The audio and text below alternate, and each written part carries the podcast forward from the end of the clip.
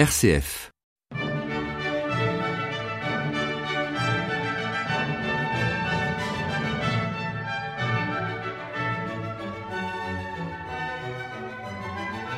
Chers amis de RCF, aujourd'hui le numéro 143 pour la clé des champs.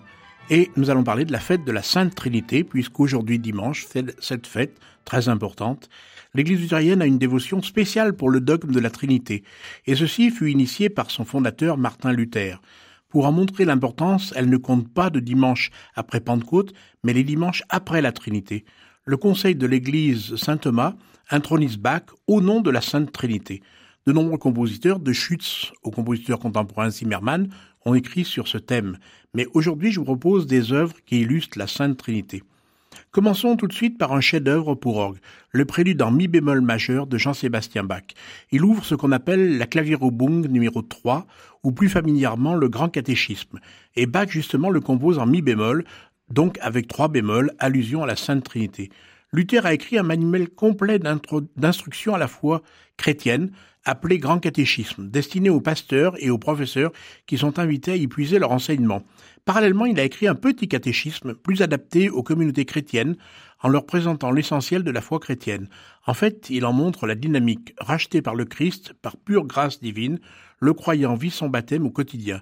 Toujours repentant, il s'efforce de vivre sa vocation, qu'il soit pasteur, époux, parent, enfant, etc., dans l'amour qui est l'accomplissement de la loi divine.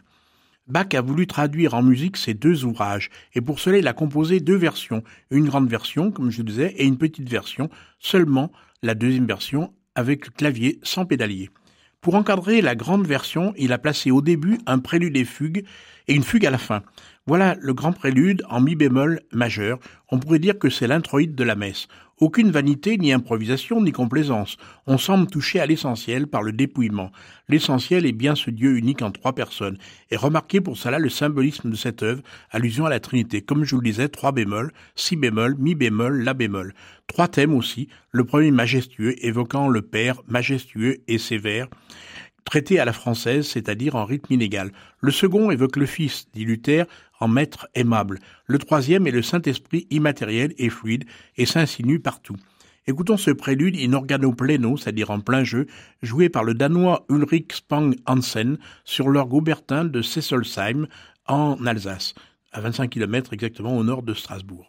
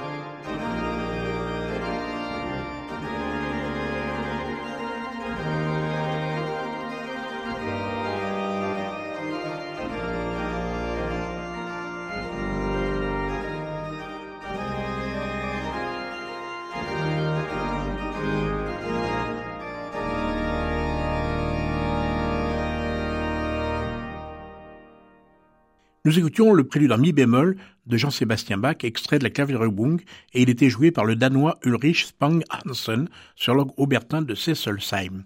Alors venons maintenant à la cantate du jour, la cantate pour la Sainte Trinité. Les textes de la liturgie luthérienne et de la liturgie catholique pour la fête de la Sainte Trinité sont très voisins. Les Brites expliquent combien est profonde la richesse de la connaissance de Dieu. Quant à l'évangile, c'est la rencontre de Jésus avec Nicodème. Nous entendons donc aujourd'hui la cantate BW 165 de Jean-Sébastien Bach. Elle est très courte et elle fut donnée en la chapelle ducale du château de Weimar le 16 juin 1715. Il y a donc tout juste 304 ans aujourd'hui même. L'original est perdu, mais heureusement, une copie a été sauvegardée qui se trouve à la bibliothèque de la ville de Berlin. Le texte du livret est basé sur la rencontre de Nicodème et de Jésus, au cours de laquelle le Christ annonce sa résurrection. Ce n'est pas seulement le baptême dans l'eau qui peut ouvrir la vie, mais aussi le baptême dans l'esprit. L'homme est marqué du sceau du péché, de la faute originelle, et le baptême de l'esprit doit l'en laver. Il faut donc implorer la miséricorde de ses fautes. Cette cantate, destinée à la chapelle ou château, a un climat d'intimité et de ferveur. Pas de chœur au début, comme dans toute cantate en général. Celle-ci commence par un aria de soprano d'un admirable contrepoint. Elle culmine, comme l'indique Gilles Cantagrel dans son recueil sur les cantates, sur la reconnaissance de la puissance miraculeuse du baptême. C'est en fait une véritable symphonia pour l'ensemble des cordes, au saint baptême d'esprit et d'eau qui nous fait entrer dans le royaume de Dieu et nous inscrit dans le livre de vie Voici le Bach Collegium Japan sous la direction de Masaaki Suzuki qui interprétera cette cantate. Et ici, c'est Aki Yanagisawa, soprano.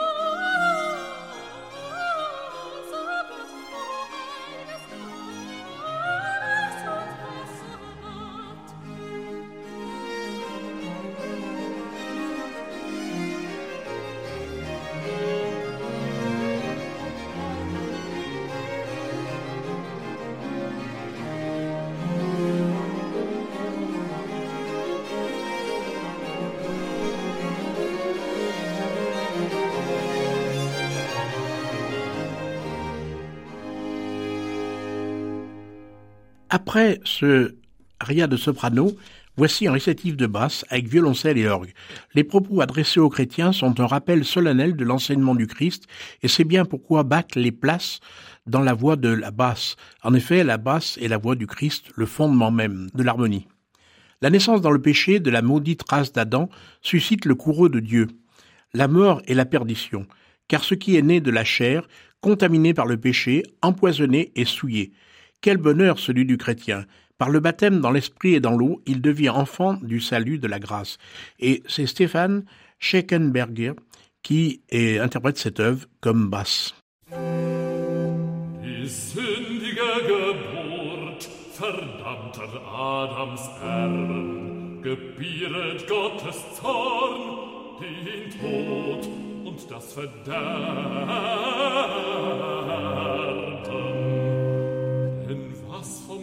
Fleisch geboren ist, ist nichts als Fleisch, von Sünden angesteckt, vergiftet und beflecket,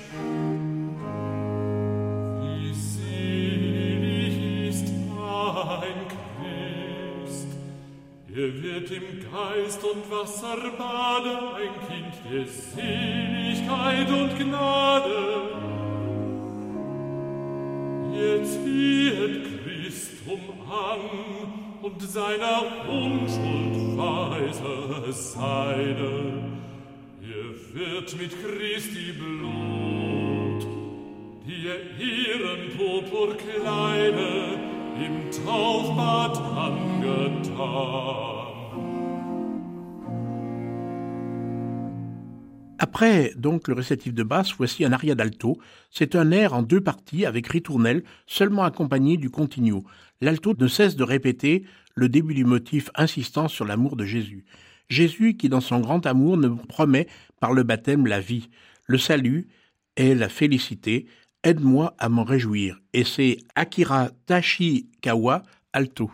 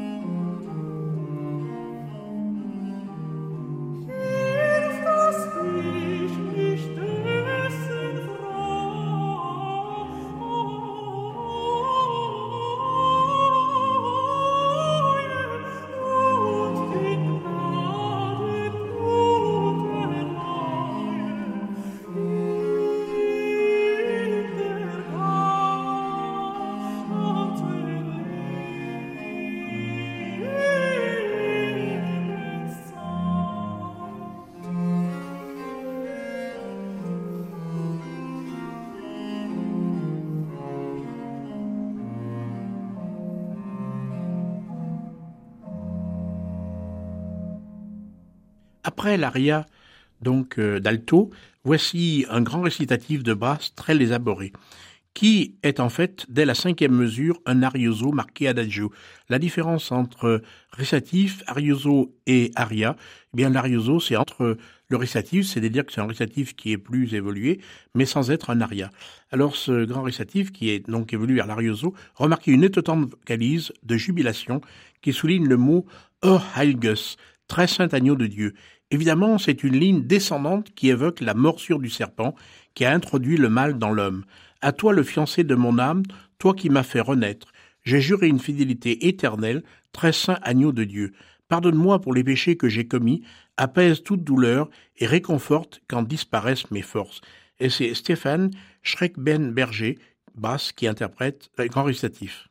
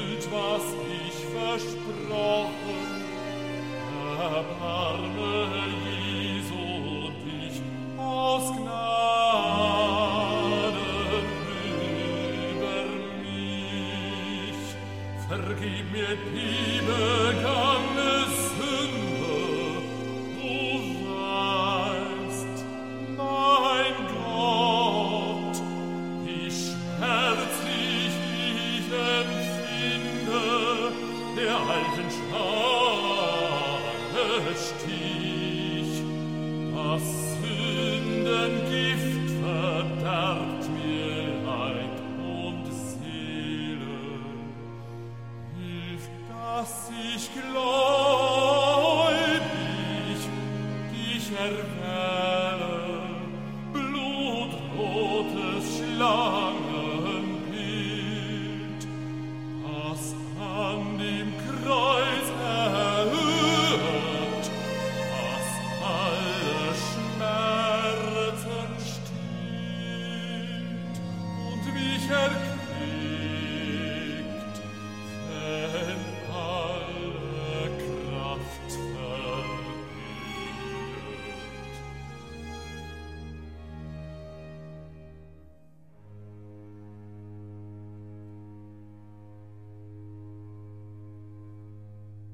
Et voici un aria de ténor.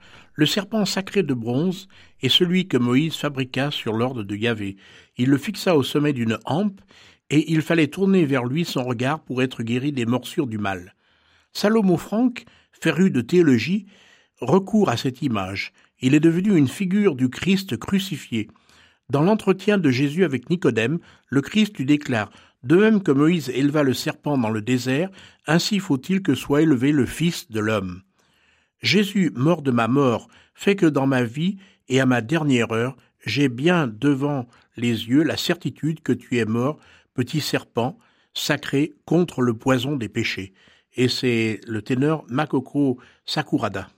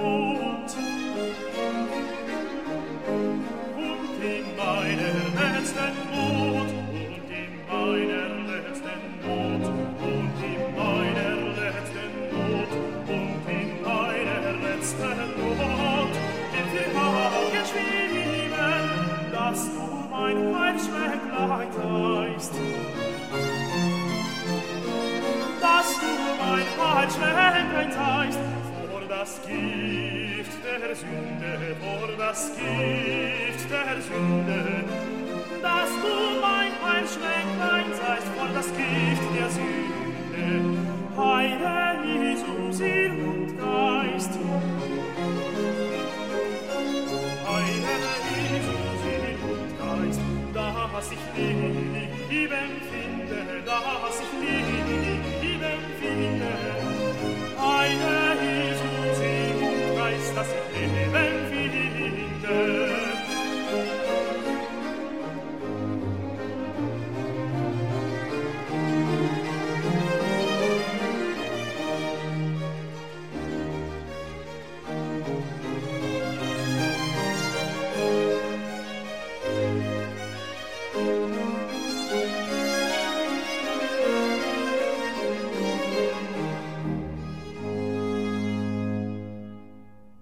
cantate se termine par un choral, une brève strophe du choral qui est la cinquième du cantique Nun lass uns Gott dem Herren Dank sagen und im Herren. Maintenant, disons notre reconnaissance et honorons Dieu le Seigneur. Sa parole, son baptême, son dernier repas me protègent de tout malheur. Le Saint-Esprit nous enseigne dans la foi à nous en remettre à cette certitude et l'introduction de cette cantate est due au Bach Collegium Japan sous la magnifique direction de Masaaki Suzuki.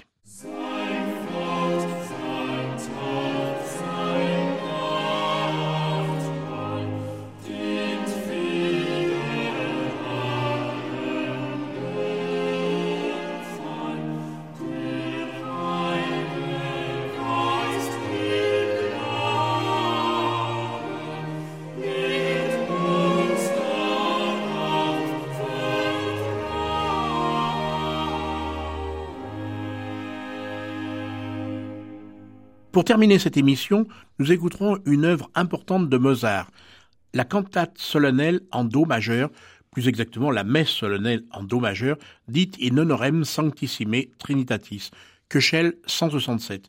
Dans un cahier d'études datant du printemps 1773, Mozart a copié ou étudié rien moins que 19 œuvres de Michael Haydn et d'Eberlin.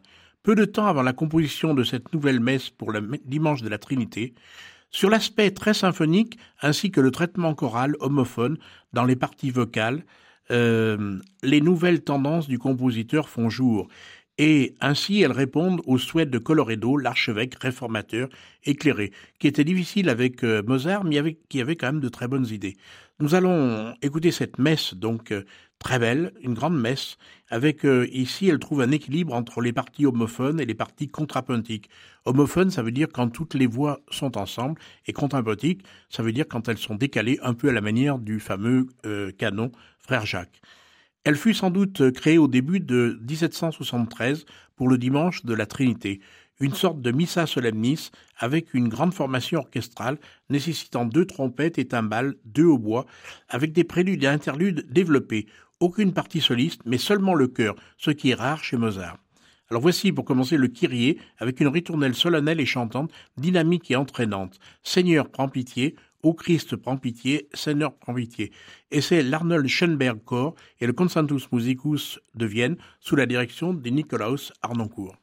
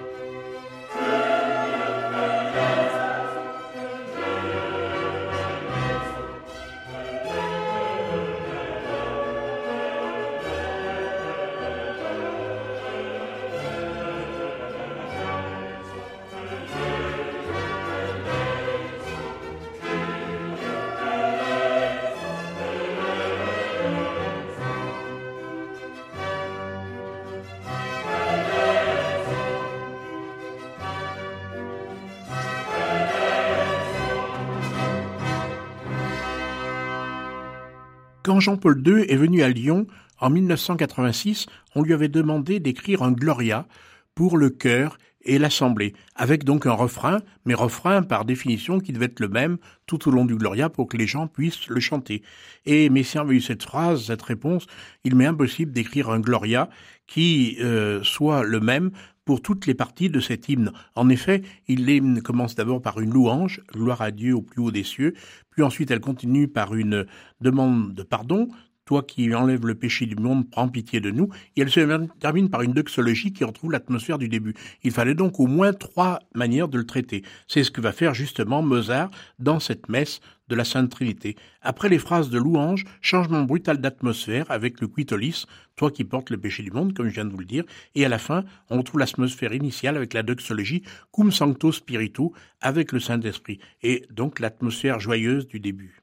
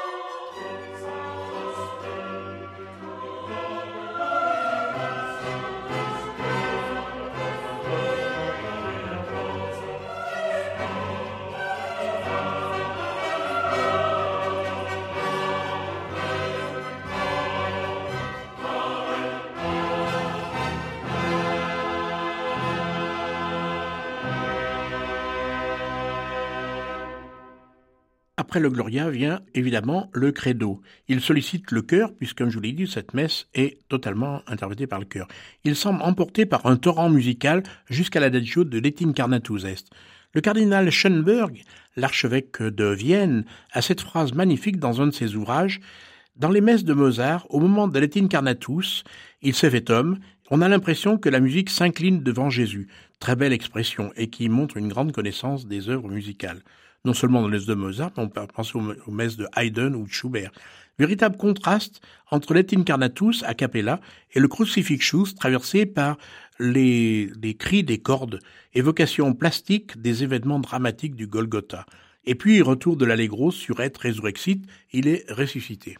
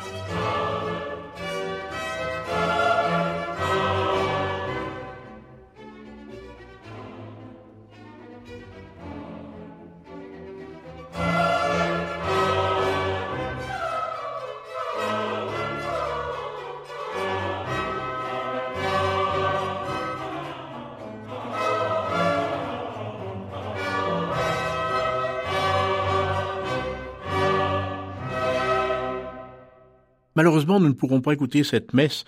Comme je l'ai dit, c'est une véritable messe symphonique. Elle est très longue. C'est une des plus longues de Mozart, à part la messe en ut, mais qui est inachevée.